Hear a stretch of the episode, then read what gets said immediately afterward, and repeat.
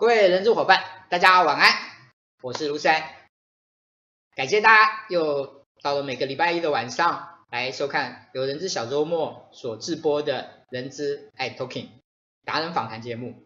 那这个访谈的节目呢，主要的目的是希望呢，把小周末里面非常多受到大家敬重、大家喜爱的很多的达人的伙伴。透过每一个礼拜一的访谈，能够介绍给大家，能够把他们宝贵的知识、宝贵的经验、宝贵的专业分享给每一位人资的伙伴。啊，我们今天呢，这个主题呢，事实上是一个非常非常特别的主题。我今天呢，第一次呢，把书带在身上。呃，今天我们的主题是从第五项修炼到创造力领导。基本上，呃。在小周末，以目前来说，小周末目前可以说是非常多的主题的聚会的会诊，但是所有的主题聚会的创始，从一开始的第一个主题聚会，就是我们第五项修炼。第五项修炼在小周末已经有几年了呢？如果我们严格的算的话呢，已经有将近快四年的历史了。那其实真的很感谢今天受邀来担任我们受访者的李思珍老师，在这四年。将近四年的时间里面，几乎我们没有停止过一次，几乎每一个月老师都按时准时的来安排这样的一个聚会。为什么我们要坚持做这件事情？我也不得，我也我也在这里我要跟大家讲，其实严格讲起来，这个聚会如果以平均参加人数来讲的话呢，应该算是小周末里面呢比较少的，但是我们还是坚持做这件事情。为什么我们坚持做这件事情？在今天的访谈里面，我相信你会得到我们想要告诉你的答案。但现在呢，我们现在用最热烈的掌声来欢迎我们今天的时珍老师。大家好，好，时珍老师的经历呢，我不需要多谈，我只需要告诉各位一件事情，就是时珍老师为什么有这么大的一这样的一个志业，想要传递系统思考、第五项修炼这件事情，因为时珍老师是。杨硕英老师，也就是第五项修炼的这样的引进的一位开山祖师的一个嫡传弟子之一，所以他一直有这样的。那我想这个部分一开始的时候呢，我们就要来请问一下时珍老师，就是老师跟第五项修炼跟系统思考的这样的一个缘分。还好，刚刚虽然讲的是嫡传弟子，没有讲关门弟子，就表示说这个学院还是继续。是是是。好，那刚刚谢谢思安的这边的一个介绍。那如果提到说过去跟第五项学院这个缘分，当然这个不免俗还是来自于这本书哦，它有好几个版本哦。那诗安这边，对，我拿的是最原始的版本，这样子。那这边是后面有一些改版的部分啊，然后啊重新再去做一些装订。所以第五项修炼这样的渊源，大概从一九九六年开始的时候，就第一次啊在上呃呃杨硕英老师的课程哦。那杨杨教授他其实，在第五项修炼的这个工作的推展里面的话，最主要是跟彼得圣吉，因为彼得圣吉是他在推展学学习组织工作的一个工作的伙伴。那他也是受到彼得圣吉跟弗瑞斯教授就是的感召哈，然后来推动这项的一个呃学习组织哈，在台湾。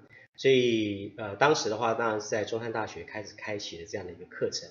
在这课程里面的话，一开始的时候也不会那么那么直接，就上所谓的学习组织或系统思考，所以我们也是算被循循善诱吧，应该这么说。所以透过那样的过程里面的话，第一次上杨教杨杨教授的课，是反而不是所谓学习组织，它叫做创意思考。那当我们好奇的说，为什么刚开始上创意思考这门课？那最主要它是要开启你一些想法。就是过去的时候，我们对于创新、对于创意、对于自己自我设限这件事情，好像没有好好去思考啊。就是说，从高中到后来到上大学完了之后，还被锁在那个所谓的标准答案的框框里面。是，所以透过了大一大大二大一经过完了之后，大二去修习这样的课程的时候，就进一步的可以让我们就是打开说啊，原来我可以有别的答案。原来我不应该只有设定在原来的框框里面，我还可以有一些不同的可能性，是因为这样的关系而接触到了第五项修炼，所以从此之后可能说呃比较熟悉一点说可能爱上这本书啊，然后另外一个部分我也设定了一个目标，就是我要每一个学期都上一门杨教授的课，所以大家可以想象说一个老师怎么可能在学校里面开这么多课呢？那势必有一些课程我是重复在上。那这也开始呃，就是开启有另外一个观念，就是说，呃，没有人说在大学里面上课或求学期间哦，一门课上完就没事了。我可以不懂再上第二遍、第三遍。如果我上完了完了之后呢，我考了九十分，代表我还有十分是不懂。OK，我考了九十五分，代表我还是有五分是不懂的。所以过程当中，我们就不断的在精进一次、两次、三次，然后很多的课程。所以包含的是课程的部分，当然那个内容很多哈。那举凡就像呃创意思考、那系统思考、企业创造力、那系统动力学，或者是组织学习。所以这么多的课程里面的话，就是无非就是谈这几个重要的观念。但是呢，透过不断的深入深入完了之后呢，有很多的 project 在做，有很多的事情在精进，让我们大概对这样的一个领域的重要性，开启了我们对于呃人生的一个改变，对于周遭环境的改变，对于企业的改变，有一个就像武侠小说里面啊，就是好像得到一个上层的心法一样，是这样的一个心路历程。好。谢谢老师哦，就呃非常简略的方式呢，把他这几十年跟这本书这个学问的这样的呃的缘分能够把它说了啊、呃。在这边我要先跟大家说一下，今天真的老师今天真的不藏私的把很多东西分享给大家，所以呢，各位如果你觉得今天的主题很特别，请你赶快分享给你其他的伙伴、其他的朋友，分享到您自己的。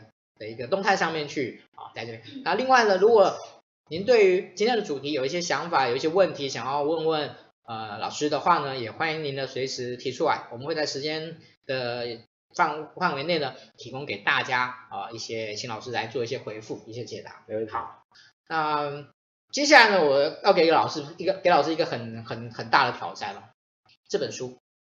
其实从某某一种程度来讲呢，它算得上已经算是所谓气管类的书里面已经达到哲学性的的一的一本书了。所以，呃，也许大家在座的有些人知道，有些人没有知道，有些人可能拥有书，可不一定看过。啊我想要请老师用一个比较简洁的方式来跟大家介绍一下《第五项修炼》这本书，可以吗？可以。好。当然，这个 这个这样的一个挑战，我们以前在求学过程当中也常常被要求怎么样去做一个练习了哈。那我们试着一下，就是当时的练习是这样，就是说，假设我今天跟诗安同搭一部电梯，然后世安就问我们，就是说，在同搭电梯的过程当中，成假设从八楼坐到一楼，然后我们一碰面完了说，哎。这个听说你是有读过第五项学，你可不可以简介一下第五项？大概三十秒而已。哎，对对对对对。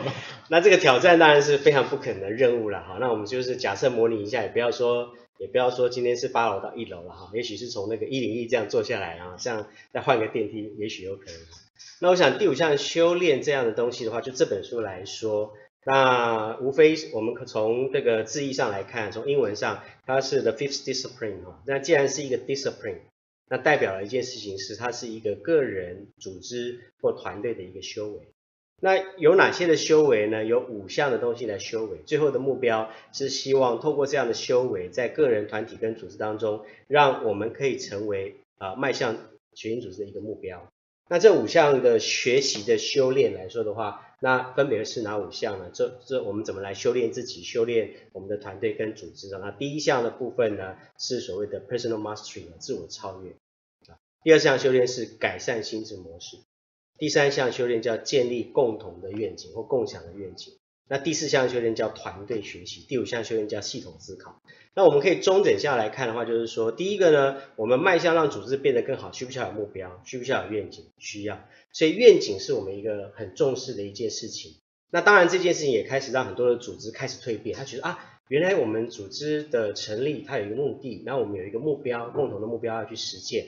这个叫愿景，那有了这个愿景之后呢，我们当然有实践的方法，必须要自我去提升，就第一项修炼的所谓的 personal mastery。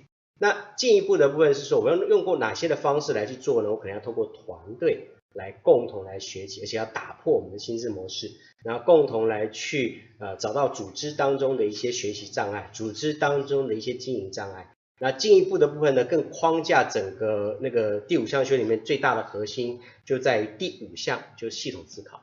系统思考要有整体观，我们来看组织的运作的部分呢，部分呢不能舍本逐末，哦，不能饮鸩止渴。在经营的管理上面，你的决策、你的思考，必须要架高一个高度上面。然后呢，对于整个社会等于环境，对于整个地球是良善的。所以这我想就是比较简单的第五项修炼的一个简介。是，哇，真的是简明扼要。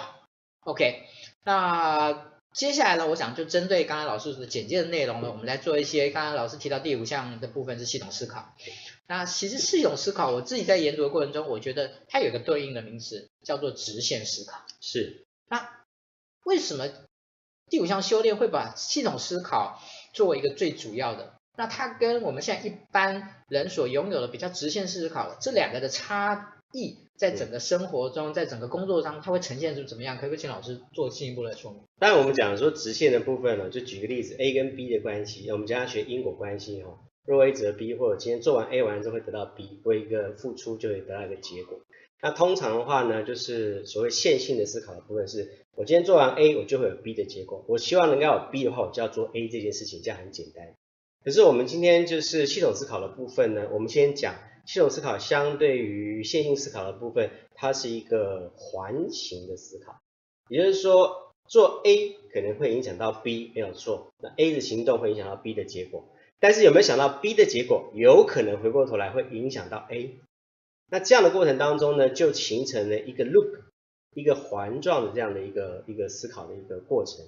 所以我们就会慢慢进入到，哎，我今天做一件事情的时候，有可能会影响到，回过头来影响到我自己。这个时候我就要在在做任何决策的时候，我就要想一想。啊，我做的东这个东西到底是如何影响到这个社会，如何影响到这个世界，进而会影响到我自己。那我当然思考的整个完整度就会不一样。所以，我们讲要简单来定义所谓的这个呃非线性的思考，或者是说是系统思考的话，它有几个重要的观念。第一个是所谓的整体观。因为我们谈的系统的部分，不见得是所谓有系统啊，做事情还有系统哦，还有条理啊、哦，这只是系统里面的其中一个观点啊，不是说它说它是比较表象，其中一个观点这样子。那另外那个我们讲的部分是属于是呃比较整体观的部分的话，整体观的考量的的这个观念来说的话，我就做一件事情的时候，我就会考虑到比较全面的这个事项。所以呢，我们就会谈到我这个角色之外，以及我所处的这个系统当中，我如何跟它发生这个影响。所以我就不是只有看我自己，跟我做完这件事情的结果，还要看整个大的一个大的一个呃，我所为处处处在处在这个系统。所以举例来说，假设我们今天在呃公司里面，假设我要推动所谓的环保，好，那我就是说，哎，我们公司里面可不可以先开始，我不要用塑胶袋。那我就开始下一个下一个指令，或者是说下一道的命令，让大家就是说，哎，我们以后不要用塑料袋了，完全我们都是用一些呃比较环保的这个方式。好，那我这个下命令下去完了之后，大家开始贯彻实施啊。一开始会有一个状况是说，如果我今天贯彻的很彻彻底，每一个人瞬间哈就好像要改变那个习惯啊，你想这也是不可能的事情。所以进一步呢，我们就会想说，哇，怎么办？公司今天要求我不可以用塑胶袋，如果要用塑胶袋的话，会罚我钱。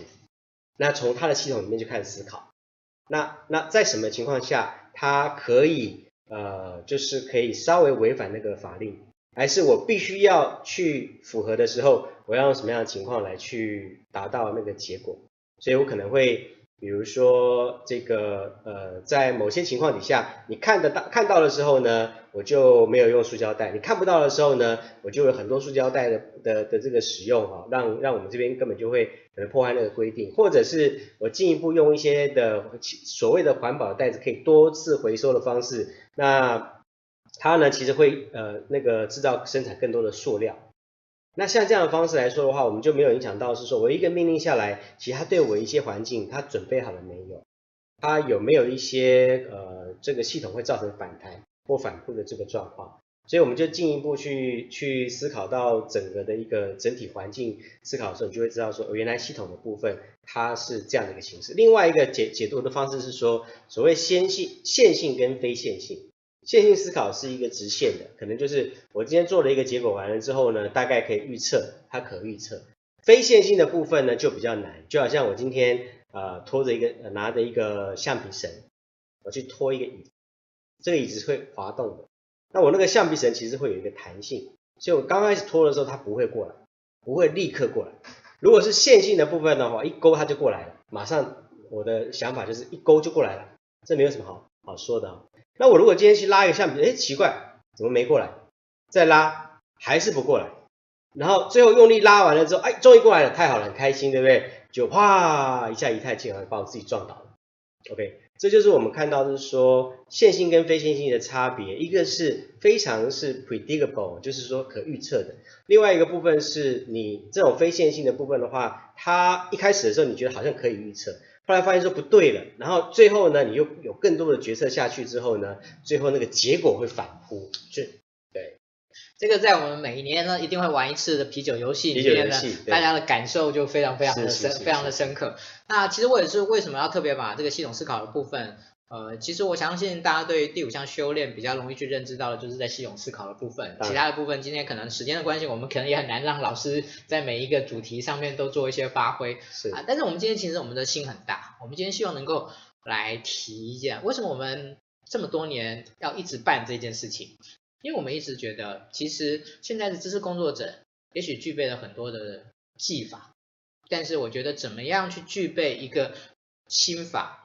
去建构一个新的 mindset，其实是我们所期待的。所以我想在这边请啊，就是这个其实是我们好几年前的一个对谈，嗯、就是说，是老师你为什么我们我们做这一个第五项修炼的这个读书会这件事情，最后想要有的产出是什么？嗯。应该是我们做第五项修炼这样一个读书会，它其实有几个不断的进程啊。从大家这个发展过程里面，从一开始的时候呢，我们当然就是培养大家对于这本书的认识，因为一开始大家一定好奇，这本书我买了啊，然后都放在书架里面啊，然后后来呢就没有再看过了。那个他，我猜一句话，他号称全全台湾呢。那个就是在二手书店里面最多的书的，对对对对对，所以大家都想说，我应该要买，或者是求学的时候觉得说好像非得买个会是一个流行嘛。那完了之后呢，就发现说这本书好难念哦，怎么都念不懂，所以有一开始呃有的人就会先用这样的方式来切入，就来了解一下这本书到底是什么东西。那进一步的部分才发现，就是呃在这个学习过程当中发现说，哎，其实它可以带来一些个人的改变。所以我们可以看到，就像杨教授在、呃、他的序里面导读哈，导读的时候呢，就是啊、有写的这样的一个话。其实过去很少书有在写导读的，你看到就这本书里面很特别哈。到后来的时候呢，天下有很多书开始写就就写所谓的导读哈。那这导读里面的话，他一开始第一句话就在我那时候求学的时候就很吸引我。他说，这是一本不寻常的书，所以值得有心改变自己，并进而。改善周遭世界的人一读再读，也就是他不是读一次，他要一读再读。那进一步的是说，诶，这本书既然这么好，那有的人想要去来去接触的话，事实上它可以让有心改变自己的人可以得到一些好处。好，那这是第我们讲第二个阶段，到第三个阶段进一步，当然我们很多从。呃，认识自己开始，系统思考也是其中一个部分。进一步，我们就发现说，有的人发现改变自己不够，他希望可以慢慢的去改变这个世界，改变他的公司。可是呢，会遇到好多的问题啊，总是有好多好多的问题要去面对跟改善。那当然，他就想，我有没有这个能力呀？然后我又我这样到底学对不对呀？啊，那组织里面到底有什么样的反应呢？哈，等等的这些问题。所以进一步，我们就发现，你要把大家再更提升的话，除了了解自己还不够，必须慢慢建立，把每一个人建立成是一个所谓有创造力的领导者。所以，我们再到第三个阶段的部分，才开始就是把创造力领导这件事情放进来。再回到我们刚刚讲知识工作者的一个 mindset 啊，那这个题目其实问的非常的好，因为我们假设从这本书啊。这本书里面的副标题就是所谓的学习组织的艺术与实践嘛，哈。是。那从这个书里面就，哎，这个是学习组织的实践哦。那么也就是说，他要谈学习这两件事。那你进一步就是说，哎，什么是学习？那知识工作者是不是也要学习？是。可是我们再进一步来看，你知道五项修炼，我们刚刚说，其实有一项修炼呢，就打破心智模式。如果以知识工作者谈学习这件事情哈，然后跟这个所谓的打破心智模式，你发现这两件事情放不起来。就是我要学习呀、然后又要打破心智模式，是什么意思？这时候呢，我们就回到彼得·杜拉克，就是管理大师中的大师。彼得·杜拉克他所谈到所谓，知识工作者他应该要做什么？这也是多年前的时候，在彼得·杜拉克在谈知识工作者、知识经济、知识工作者的时候，就很多人问他的一个问题，很多人问他说：“哎，今天身身为一个知识工作者。”那我今天呃，在你的呃，就是彼得·杜拉克在一直在报章杂志里面提到，知识工作者最重要的一件事情是什么？叫做有系统的抛弃知识。然后他说：“诶，不对呀、啊，应该要有系统的学习，怎么会有系统的抛弃知识呢？”就去跟这个我们的管理大师中大师哈，彼得·杜拉克请教，就说：“杜拉克先生，你这个文章我看了，然后你说要有系统的抛弃知识，什么意思啊？”他说，他就回答各位教授，那您今天来跟我问这样的问题，那我当然就是可能要很不客气的说，你现在唯一回去做要要做的一件事情，就是把你手边的教科书丢到垃圾桶里面去。为什么？因为它已经过时了，都没有用了。所以我们发现说，这样子来思考了，哇，我们发现不得了，我们好像做了在学校做了很多事情，都违背了彼得·杜拉克对于知识工作者的定义。当然，他不是说随便抛弃，所以他叫有系统的抛弃。如何有系统的抛弃？你当然就是先看到最新的发展，有哪一些是已经是呃过去旧的思维跟旧的心智模式底下，你真的要把它放弃掉。那新的部分呢，要要不断的去做一些创造。创新，这样社会才会进步啊！甚至于就是你过去认为对的事情，然后甚至他当时也解决很多的问题啊，比如说我们的石油，我们现在对于石油的运用，后来就慢慢发现说，哎，不对，这样东西会造成一个浩劫，我是不是在用更自然的一个一些能源的方式来去做替代？我们到了好多年之后才开始在思考这样的问题，但对于一个系统思考者，一个知识工作者，他在思考这个问题的时候。啊、呃，很很老早以前，这些所谓的呃先知，先知都是很孤独的啊。那这些先知呢，他就是看到了这个世界的变化，跟看到了我们好像一直在做一些不对的事情，所以他提出来。那提出来的时候，一开始我们还是抱着我们的书不变。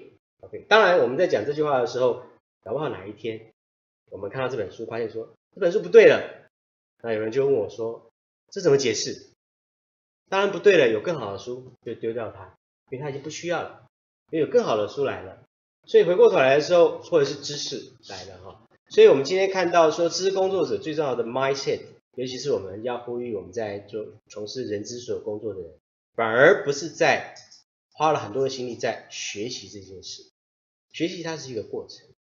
那你当你深自反省，或者是说呃，透过这个部分让组织改变的时候。进一步，你就应该要开始要有系统的抛弃。用一个简单的例子来做这一阶阶段的一个小小的结。怎么怎么怎么来小结呢？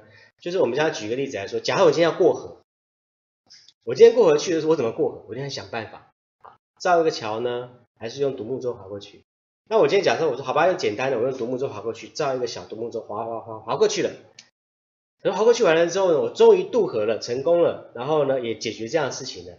但是通常呢，渡完河了之后，我还把这个独木舟扛着走路，因为我忘了要把这个东西丢着，因为它已经没有用了，已经在那个时代中已经过去了。我必须要再学习新的东西，或者是再有更新的创建。所以这是我们常常会犯的一个错误，有一些宝贝的东西握住了之后，那完了之后我们就就想说，呃，就这样子了。所以，包括我自己来说的话，我也不断的在学习，也在思考有没有比这样更好的东西。然后有一天呢，让我可以丢到这本书。OK。其实刚才老师在提到的整个我们的主题聚会的发展里面呢，其实，在去年年初有一个很重要的的转折，就是我们把我们的主题的第五项修炼这个读书会呢，变成了一个叫做创造力领导的实践社群。对对，那。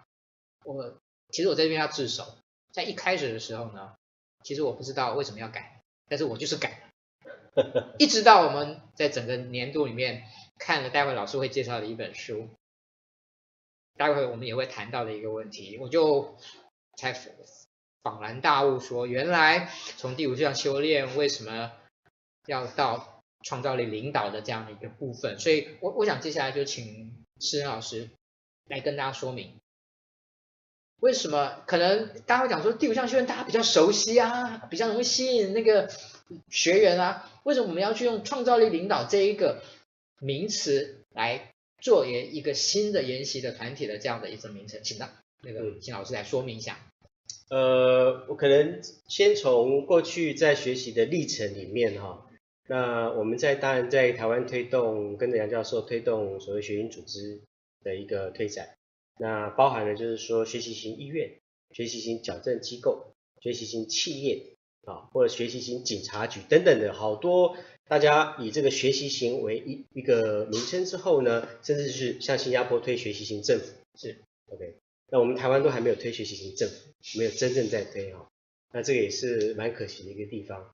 好，那我们今天看到呃这样的议题出来了之后，每个人都开始你看我看你，哎，学习组织很好啊，这题目很好啊，呃，怎么学习？看书啊，买书，这个都做做得到的。上课上课做得到，去上课啊，有听课啊，演讲这个都没有问题。好，现在当然还有一些新新的，到 YouTube 上找找影片啊，还有人介绍，别的升级演讲都可以在上面，这都很简单。可是进一步的部分，到要去实践它的时候，你要去做，那要做的时候就开始在忘谁做，你吗？你吗？他吗？还是要仰望谁？那进一步当然就是说啊，我们组织不可能啊，我们组织这种生态，对不对？好。对，我们当然知道组织不可能立刻就是往这个部分去走，当然它需要一些条件，所以我们在这个过程里面就会不断在思考说，如果今天要推学习型组织，如果我们还是在彼此在观望彼此的话，那总是没有人愿意站出来。可是他觉得有人就会说，呃，可是我不是领导者啊，我又不是主管，那我怎么样推动这件事情？那我们我后来在在静在静下来在思考的时候，就是说，哎，以前我们好像没有这个观念的。我们今天想说要去做，那，就傻傻的，好，推啤酒游戏啊，就开始推啤酒游戏。一开始不会啊，不会就学啊，怎么学？就这个学长学弟啊，这样带着就开始要读啊，阅读啊，改良啊，就这样就动起来了。那谁要当那个 leader？谁要当第一个？反而不是那个 position。不是因为他是学长，不是因为他是杨教授，不是他是因为某某老师，或者是他是一个主管，只有他能才才能发动。只要人人有心，他说我今天想推动这件事情，他就站出来了。站出来完了之后会遇到一些问题，当然会。遇到问题怎么办？就想办法去解决嘛。啊，所以我们后来在看到呃这个书完了之后，我就开始跟大家推荐。几个东西，目的呢是希望说，从这个过程里面呢，呃，有一些东西可以带领大家去思考。例如说，像这本书，这本书其实已经绝版了。那当初呢，我会先用这本书来做开头的主要的原因，是因为它的题目，它的题目叫《领导圣经》嘛，哈，当时取这个题目的时候，但是呢。呃，这个题目里面的话，它的英文啊，其实跟领导是领导根本一点关系都没有，它叫 synchronicity 啊，synchronicity 呢就同时性。但是他在讲一件事情，就是说这个作者他有一个自我探寻的一个过程。然后呢，如果你有心改变自己，你看了这本书完了之后，也许你会追寻他的脚步。下一个呢，我们再来探讨的这个问题是，你开始让自己变得不太比较不一样的话。会遇到一些状况，那我们就提醒大家，身为一个领导者，你事实上呢，你的创造力是可以培养的。怎么培养？你得先了解一下，在我们生命的长河过程当中，我们似乎都按照一个最简单的路去走，一个阻力最小的路去走，所以过程当中你的创造力就没有办法进一步去发挥。创造力在什么时候发挥呢？在你去寻找到生命中那个有意义的点的时候，即便遇到很大的困难，你都会想办法去突破它。所以，主力最好之路呢，在这个部分呢，就帮助我们的创造力可以有所提升。那这样的几个东西是帮让我们可以了解到说，我今天要成为一个领导者，不是一个单纯的领导者。这领导者的定义呢，我们可以用彼呃彼得·杜拉克的这个定义。就是只要有人愿意跟随你站出来，就是说，哎，我们一起来学习好不好？你就可以成为领导者。举一个简单的例子，早年我们在推学营组织的时候，很多公司也蛮令人感佩的哦。怎么说呢？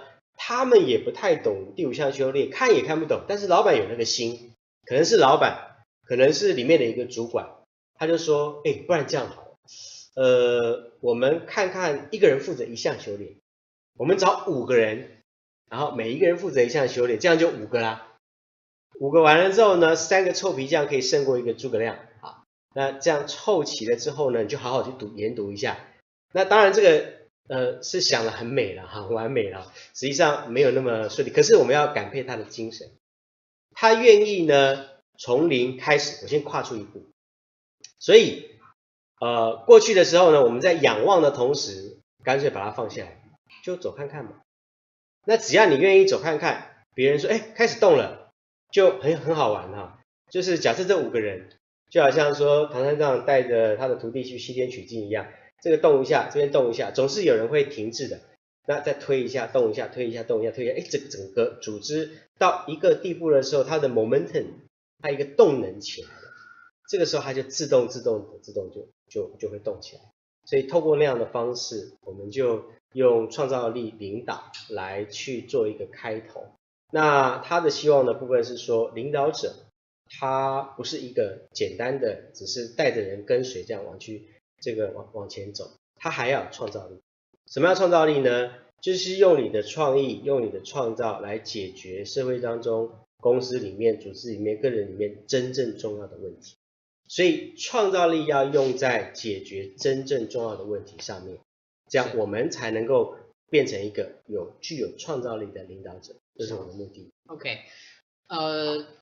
其实老师刚才最后所谈到的地方，我自己感受非常非常的深刻哦。嗯，因为如果大家觉得小周末在去年的下半年呢，其实我们有非常多的一个突破，非常多的一些进展。其实这中间呃有一有有一些因素，但是其中有一个很重要的因素，就是在整个上半年我们在研读创造在有关有关主主力最小之路这本书的过程中，其实它对一个很重要的东西把我打破了。嗯。那个东西叫做问题意识跟创新意识这件事情，呃，我以前很很很很自强说我是一个很会解决问题的人，有问题我就是就来解决怎么的。但是呢，我发现到其实，在解决问题的过程中，我心里面是纠结的，还有一些东西我是没有办法把它放开的，我只是把那个问题解决了。但是当我看完了这本书，听完老师的解释以后呢，我有很多的东西我不再纠结了。因为我用一个不同的角度、不同的方式在看待这件事情啊，这个部分可不可以请老师来也分享给大家？什么叫做问题意识跟创新意识的这样的一种的一种差异？就我想从我们过去的所学的训练当中，尤其是在科学的发展的时候，我们很容易就是要解决问题，当然前面要先做分析，先分析问题是什么，所以这样的一个结果。当然帮助了我们整个社会的进展非常的快速。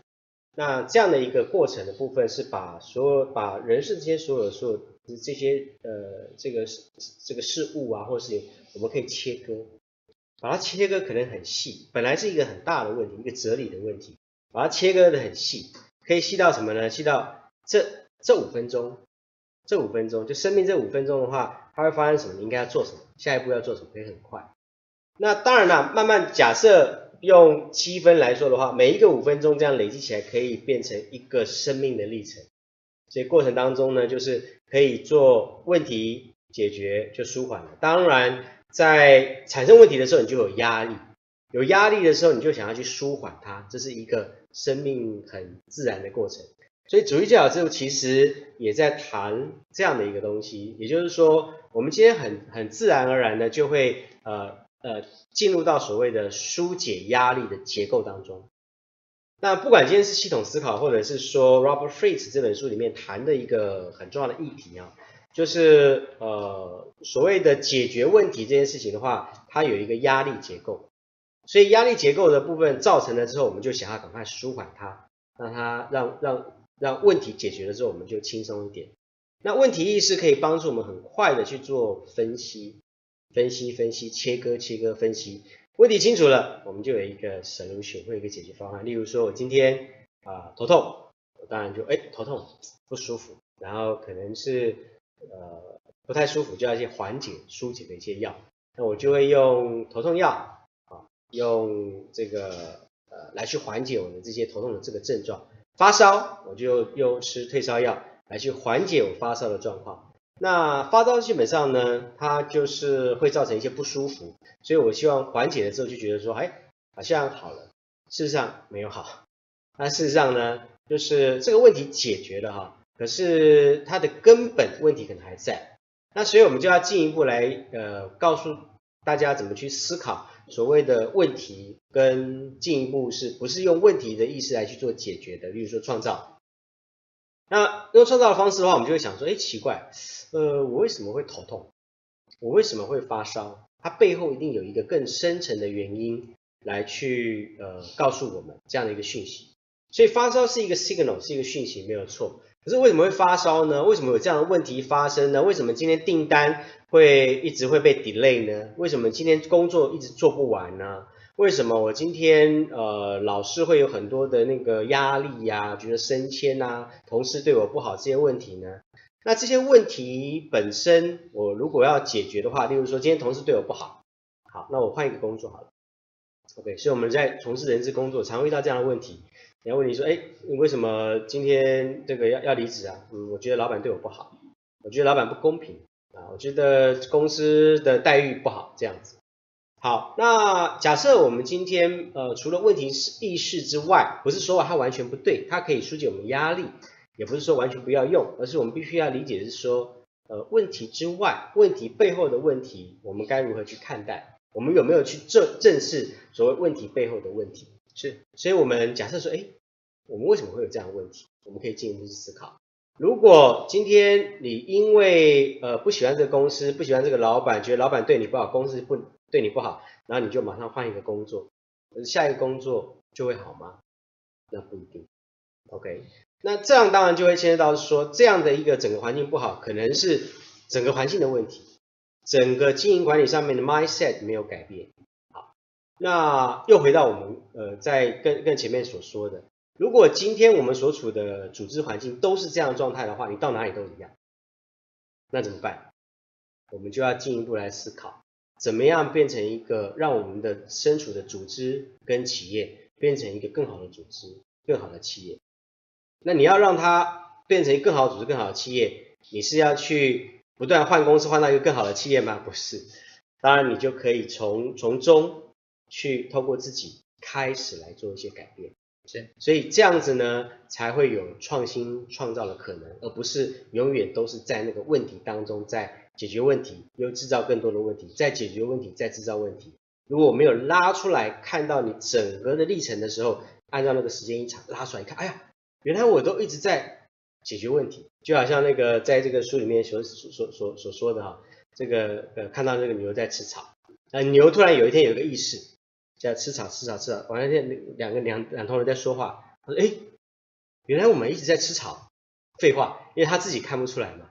那从外人一看的时候，这两头牛都在吃草啊。他们这样吃一吃，聊天完了之后，哎，为什么我们都一直在吃草？他才开始才开始在思考，说：“哎，这个呃为什么会这样子？然后这宇宙是什么？我们在干嘛？我是谁？然后别人是什么？什么是人类？人类在干嘛？这宇宙又是什么？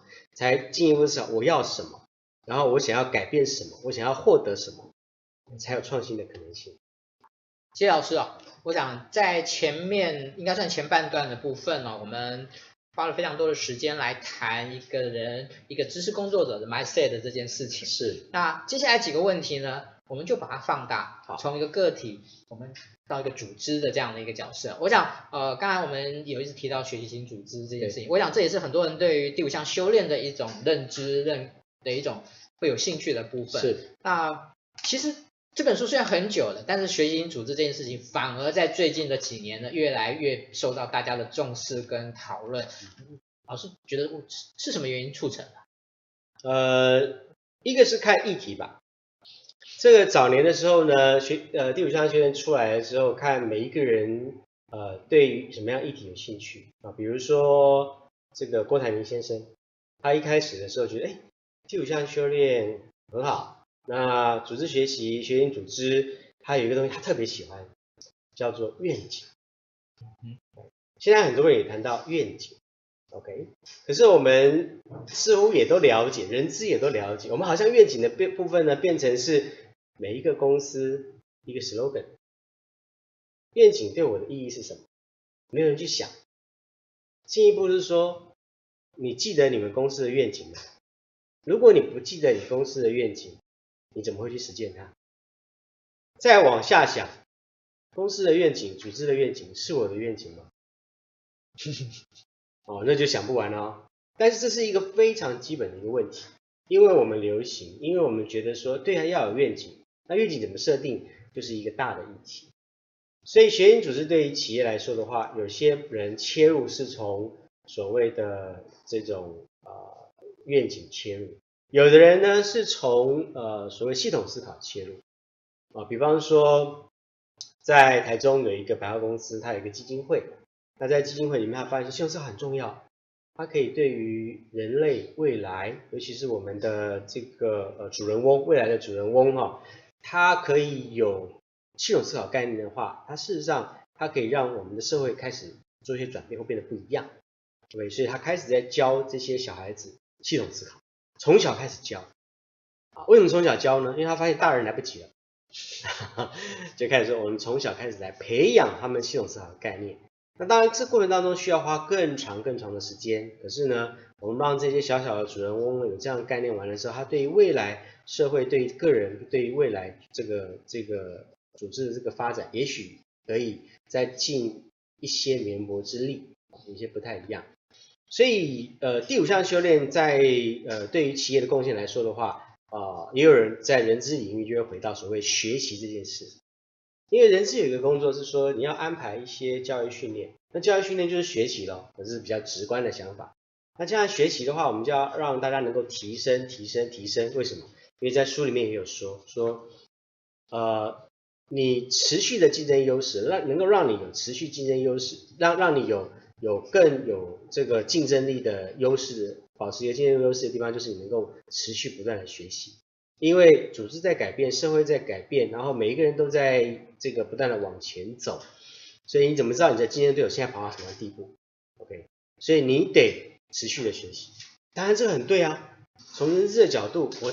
马上得让这个我们的组织里面很快的呢，就是呃让大家可以去做一些学习跟成长。好，那所以学习的部分跟教育训练就可以挂钩了，所以这是一个啊，当然这个是一定基本的，你必须要透过这样的方式。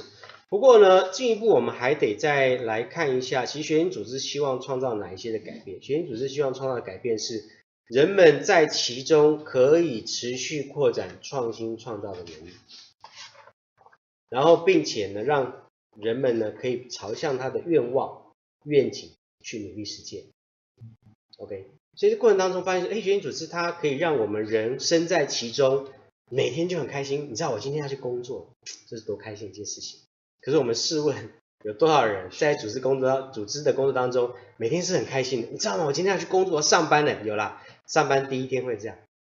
OK，或者是说上大学的第一天。你还记得上大学第一堂课，好开心哦。然后完了之后呢，啊，算了，今天不要去了。OK，那一样的啊，同样的道理，你今天到公司里面上班的时候，也是一样啊。以前说第一天上班好开心哦，都很早到。完了之后呢，你如何能够持续让你自己保持这个状态？然后呢，可以在在这个过程当中，你可以啊找到你可以发挥贡献的地方，甚至进一步找到可以改变组织的机会。好谢老师，呃，我在这边想要请老师帮我一个忙，好，就是如果我们要去观察、去定义一个组织，它算不算是一个学习型的组织？是，三个就好。老师，你会给哪三个 keywords？对，好，那我刚刚说在其中嘛，哈，在其中，在这个组织里面，如果我们这样想象，我今天呃。出门上班了，我去一个学习组织的一个地方上班。当然，所谓学习组织地方上班，并不是说我到那个上班的地方，哇，好开心哦，有乒乓球桌，有吃不完的哈根达斯，然后有溜滑梯啊，有这个可以让你无限畅饮的这个这个呃饮料吧，不是这个。那更重要的部分是，有几个蛮重要的 keywords。第一个呢，假设我们今天把第五项修炼抓三个重点，我刚刚示范讲三个重点的话，第一个重点呢，就是所谓的愿景。嗯哼，如果你今天没有心中渴望的共同的目标、共享的目标，那我想你不会有那个每天很兴奋要去上班的心情跟感受。这是第一个很重要的一个条件。所以组织呢，有没有跟你的企业的员工共同去讨论、共同去思考，到底我们想要去哪里？这是第一个攸关重要的事情。第二个部分呢，是在心智模式的突破跟改变，又回应到我们刚刚几个问题，例如说，刚刚说知识工作者，你的 mindset 比较重要的部分是要有系统的抛弃你的所知道的事情，有系统的抛弃。那所以这样的一个心智模式的改变，就包含我们可能做的所有的这个决策。或者是我们在组织经营的策略、产品的策略、行销的策略，那乃至于是 promotion 的一些方法，这边折价、减价啊，买一送一、大放送等等的，那甚至跟这个企业用恶性竞争的这种方式，那这些东西如果我们没有进一步思考的话，你就发现说这样这样到底对还不对？如果我们假设想这样对还是对还是不对呢？这样对我的组织好还是不好呢？这样子我的竞争对手会怎么去想呢？这样我赢了一时的胜利，那我又输了什么呢？这个是属于在心智模式上面的沉淀跟改变，也就是反反思自省的能力要提升，包含了个人、团队跟组织，就是 personal 团队 interpersonal 跟所谓的这个 organization 啊，这这几个部分蛮重要的。那第三个呢，就所谓的系统思考。系统思考是需要整体观啊，那我们永远没有办法知道是说我们所做的一些事情哈，怎么去，你必须要把时间拉得更长，把范围拉得更大，你才能够看得清。也许呢，我们看了十年、二十年啊，但是呢，搞不好像像我们最尊敬的像比如圣杰老师哈，我们的这个创始的这个我们的呃弗瑞斯特教授。那他看事情的时候是看五十年、一百年。那我记得他在二零两千两千年还两千零五年的时候，他写了一个有一篇文章叫《系统动力学的五十年》。我说哇，这老先生已经九十几岁，他还在想系统动力学五十年后的发展，是太伟大了。所以就是我们今天把时间拉长了之后，再来检视一下，第一个。我到底要把这门学问这样的一个组织带到什么地步？OK，那所以光是一个系统思考，我把时间拉长，把范围拉大，我们就可以看到这个组织未来的这个发展，包含愿景，包含整体思考。所以这是我们看到，如果要来定义所谓的学习组织，或者是说用最简单的方式来表现学习组织的话的很重要的东西。所以再回到那句话。在其中，人们可以持续扩展创新创造的能力。那并且呢，在这过程当中，可以实践个人的愿愿景跟组织的愿望。OK，谢谢老师。好，这边呢有一位伙伴，呃，今天晚上可能真的题目比较硬哦，大家。问问题比较不容易啊、呃，所以今天有一位伙伴问到，他说他应该是有参加我们的的聚会的伙伴，他说，请教老师，系统思考与主力最好之路都有一个很重要的共同元素，叫做时间字眼。这个元素该如何去判断它的起点跟终点？哦，这个可能对其他人可能会不太容易了解时间字眼这件事情。我我想老师就来解释一下时间字眼。我们刚刚有说时间字眼，简单的时间字眼，一个是线性，一个是非线性。是线性就像 lead time。一趟呢，它有一个很固定的时间，反正我今天生产一个东西就需要三个月，那就是三个月。但是呢，非线性的时间字眼的话就更麻烦了。就像我们刚刚举的例子是，我今天用橡皮橡皮筋去拉一个电脑椅，拉一个这个有轮子的椅子过来。所以非线性的时间之眼呢，当我一施力的时候呢，它不见得这么快。它的时间之眼它不是一个 lead time，它是在它是一个动态的过程。我今天施力施的大小跟当时的环境的状况会每一次也许都不太一样，而且呢，它是跟整个环境是搭配的，所以会形成一个动态的一个过程。那所以我们在这个系统思考里面呢，所以谈谈这个实验事情，它非常的重要。为什么重要呢？因为它会把 A 跟 B 这两件事情，刚刚只是谈 A 跟 B 这两件事情哦，中间多了一个时间字眼的话，让我今天本来做了 A，预期 B 应该出现，结果我做了 A 完了之后呢，在 A one、A two 在做的时候，发现 B 都没有出现，这个时候我这边还会施更大的力，因为我发现你没反应。期望值的落差，对，就好像说，呃，就好像我们这个讲的这个时间之前，简单来说的话，我今天去摸一个东西，摸这个这个桌子呢，它其实啊、呃，就是它是会烫的，但是我的身体不好，反应不好，我摸完了之后就觉得，哎，没感觉，再再久一点，我们俗称叫恐龙这样，对对对对对，就觉得说，哎，好像有点温温的哈，可是等到你闻到味道的时候，已经烧焦了，对，这个事实上呢，就是看到。在这时间字眼上面，系统思考 A 跟 B 这个关系呢，在我们系统反应不好的话，所以回过头来我们再补充一个很简单的一个观念，就是很多人做人资的一定会想到说，哎，我们你觉得我们组织啊到底好或不好？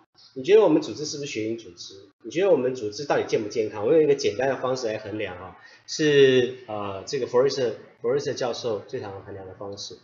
他说看一个组织健不健康，好不好，就看他。坏消息往上传的速度。如果今天我这个摸这样的东西，哇，好烫哦，或者说好舒服哦，这时候坏消息一直没有告诉我，这迅速的告诉我，这时候呢，我就会被侵蚀掉。那如果今天呢，反应过急、过猛也不对，哇，马上就啊告诉我，其实我已经过度反应了，就是过敏，过敏的反应。那迟缓的反应的部分呢，通常就是坏消息已经延烧上来了，结果老板最后一个知道。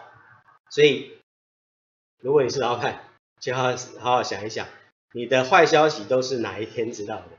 坏消息等到到你这边的时候，发现说糟糕，我的公司要倒了，完了，这个组织非常的不好，你就必须要深自检讨。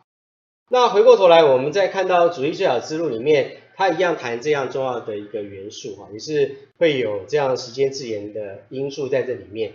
那这个中间，我们大家先看到一件事情：创造力的改变跟创新的改变。它都会需要时间，所以今天我们看到说，我们已经习以为常，然后呃都觉得理所当然了哈，就是说对于我们对这事物的反应，就是应该要应应该要这个呃舒服一点，应该要快乐一点，都已经习惯了，但是你面对的改变是没有那么容易，没有那么快速的，所以我想说这样的差别是可以这样来解释。好。谢老师，我我我想我还是要帮 HR 呢问一个问题啊，就是如果说一个 HR 他想要在成为一个组织学习型组织的一个推动者，在企业里面，嗯，您会给一个最主要的建议，就是他怎么去推动这件事情的话，您您会给他怎么样的建议？一个就好，很简单，就是他要来上课。如果他本身没有去学习吸收这样的概念，你没有成为这样的种子，你如何去做推动？那进而推动的时候，还要加另外一个元素，就是我们刚刚讲的，他必须要把自己当开始当成自己也是一个具有创造力的领导者，培养自己成为这样的角色。是，否则的话，你遇到任何的困难，遇到老板的一些反应，遇遇到你你你还是就觉得束手无策，好无奈，那怎么办？嗯、所有改变都是一样，从自己先开始。让自己成为一个有创造性的问题解决的意识的人。是，OK，好。老师这边有一位伙伴有问到哦，他说系统思考中动力跟阻力的相抵要如何衡量？我不知道老老师对这个问题的看法。动力跟阻力，对，啊，对，动力跟阻力的相抵要如何衡量？呃，其实如如果我们讲到简单的部分的话，就是如果今天有一个力量。这个每一股力量当中，就好像我们有一个系统基模叫做成长上限。任何的一个动力啊，就是你在推进的过程当中，一定会遇到阻力。这个阻力是来自于什么呢？来自于很简单的一个东西，叫做你资源资源的上限。资源的上限会影响到你越推越推都有天花板，甚至是你在这边推动的时候，它会你这边越成功，会影响到别人的。失败，所以别人会造成的反扑会让你更快。假设只有你一个系统自己成长，自己成长，最后就是长，就像人在长高一样，就长长到这个就长不上去了。为为什么？因为整个的循环，整个的系统就到这个就到顶了这样，所以到这个部分就没有办法再再长高了。所以成长也是一样的。那如何？当然进一步我们讲说啊，那那我就我就我的公司一辈子就这样子吗？也不是，它有几个东西来打破你的整你的那个心智模式。其中你必须辨认出你的成长事实上会诱发出另外一个阻力出来。这个阻力是怎么造成的？是来自于那一个限制因素。限制因素很多，所以在呃成长上限这个系统基模的英文叫做 limits to growth，它是 limits 加一个 s，就是那个限制因素其实很多。比如说人、资源、钱、能力、时间等等，你有好多可能的限制。所以过程当中，我们在追求成长的同时，其实也要去思考，我会不会触及到别的系统？我什么时候会达到我的上限？那我要再进一步成长的时候，所谓的 limits，我必须要把它去除掉，去除掉那个限制因素，你才有进一步可以成长的空间。所以这个是从啊、如果有兴趣的话，就看这个呃成长上限那个基模，再好好看一遍，我想应该就比较能够了解。好。呃，基模是在系统思考里面是个非常重要的工念呃概念跟工具。那我想在今年度，也许我们也会针对基模的这一个研习的部分来做一些呃主题的设计。我想在这边先也跟大家做一个小小的预告。好，那其实我们今天的时间已经差不多了。是。哦，那个其实那个每一次的的。的一个访谈的过程中，都会让我们觉得时间过得非常非常的快。是是是是。对，那在每一次的主题的最后，访谈最后，我们都会问每一位老师一个问题，就是呃，今天我们所谈的这件事情，如果以今天来讲，就是以系统思考对于企业的重要性，跟还用一句话来形容，老师会怎么样来谈？就很简单，系统思考可以帮助企业不再闭着眼睛开车。你可以知道你的所有的决策，你在开车的过程当中，所以你不是闭着眼睛，你不是蒙着眼睛，所以你可以想象跟猜测，甚至是模拟你未来可能的这个决策跟发展的这个结果，所以让你的视野更清晰，让你的整个的那个呃决策的部分更能够透明，而且有一个好的工具，大家可以讨论。那既然可以讨论的话，我们一个共通的语言，让系统思考建立出。那个企业经营上面的一个共通语言，那这样子的话，才能够进一步带动整个企业的成长。OK，谢谢老师。我想对于很多人资伙伴而言，小众我提供了非常多的知识性的、非常多的技术性的知识，在有关于人力资源，在有关于人力资源的实务的操作，但是那些。除是我们想要提供的东西以外，我们其实还一直想要提供各位一个东西，我们称作叫做心法。我们希望能够让每一个人资的伙伴，除了在专业上面有所精进以外，我们也更期待的是每一个人资伙伴，在他整个的思考的脉络，在整个思想的架构的提升跟完整性的建构上面，能够有一个学习的机会。啊，其实这是我们长期以来在第五项修炼到创造力思考以来，我们一直想要带给各位的一件事情。啊，虽然我们之前做的也许不够突出，不够努力，但是我们不会放弃，我们会持续的做这件事情。所以呢，也在这边跟大家说一下，在三月份开始，老师会往上延伸，带我们来看这一本在第五项修炼的老师所带给我们的。系统思考的部分，这个是在我们今年三月份开始，我们会邀请大家一起来加入这一个研习学习的行列啊，这是我们在这边先预告给各位的。那我想今天老师带给我们非常非常多的东西啊，刚才有一句话我听得非常感受非常深刻，就是怎么样去判断一个组织它是良性的，就是坏的东西它往上传递的速度有多快。其实这句话挺开我脑洞的，哦，就是我以前从来没有思考过这件事情是可以作为一个企业、一个组织的良莠，一个非常重要的一个判准。但是呢，我想每一个人听到这句话的时候，感受应该都非常的深刻。我想今天真的很谢谢老师带给我们非常深刻非常深入浅出的关于第五项修炼、关于创造力领导这样的一个主题的分享啊。我们今天呃在老师的部分，我们就先告一个段落。谢谢老师，谢谢，谢谢。好，那接下来呢，我要跟大家说明一下我们呃接下来的一些相关的小周末的活动啊，嗯，谢谢大家的一个努力的支持哦，热情的支持。我们在上个礼拜我所公布的有关于呃训练人小聚的这样的活动呢，呃，不瞒各位，呃。我本来只要收二十五个人，结果呢，总共有八十位伙伴报名，好，所以我后来呢，呃，为了担心呢那个大大家太多人伤心了，所以我后来决定开两班，好，我决定开两班。那即使是这样子啦，我想还是有很多人会向雨，我在这边跟没有办法参与的伙伴呢，哦，先致歉一下，哦，真的很抱，他真的很抱歉，因为我们希望能够去创造一个非常的含金量高。在共同的产出上面有一个非常高质量的这样的一种共同的聚会啊，在这边跟大家做一个说明。那另外呢，我们在明天晚上其实是一个我们每个月为小鹰团所举办的一个职涯跟工作的一个座谈会啊。那同样的，我们也用一个比较麻烦的报名方式，因为我们希望能够去针对比较年轻的伙伴呢来提供这样的一个机会。那这个以后我们在每个月也会推，我们也会推出。请大家啊，就是可以注意我们的这方面的的一个讯息。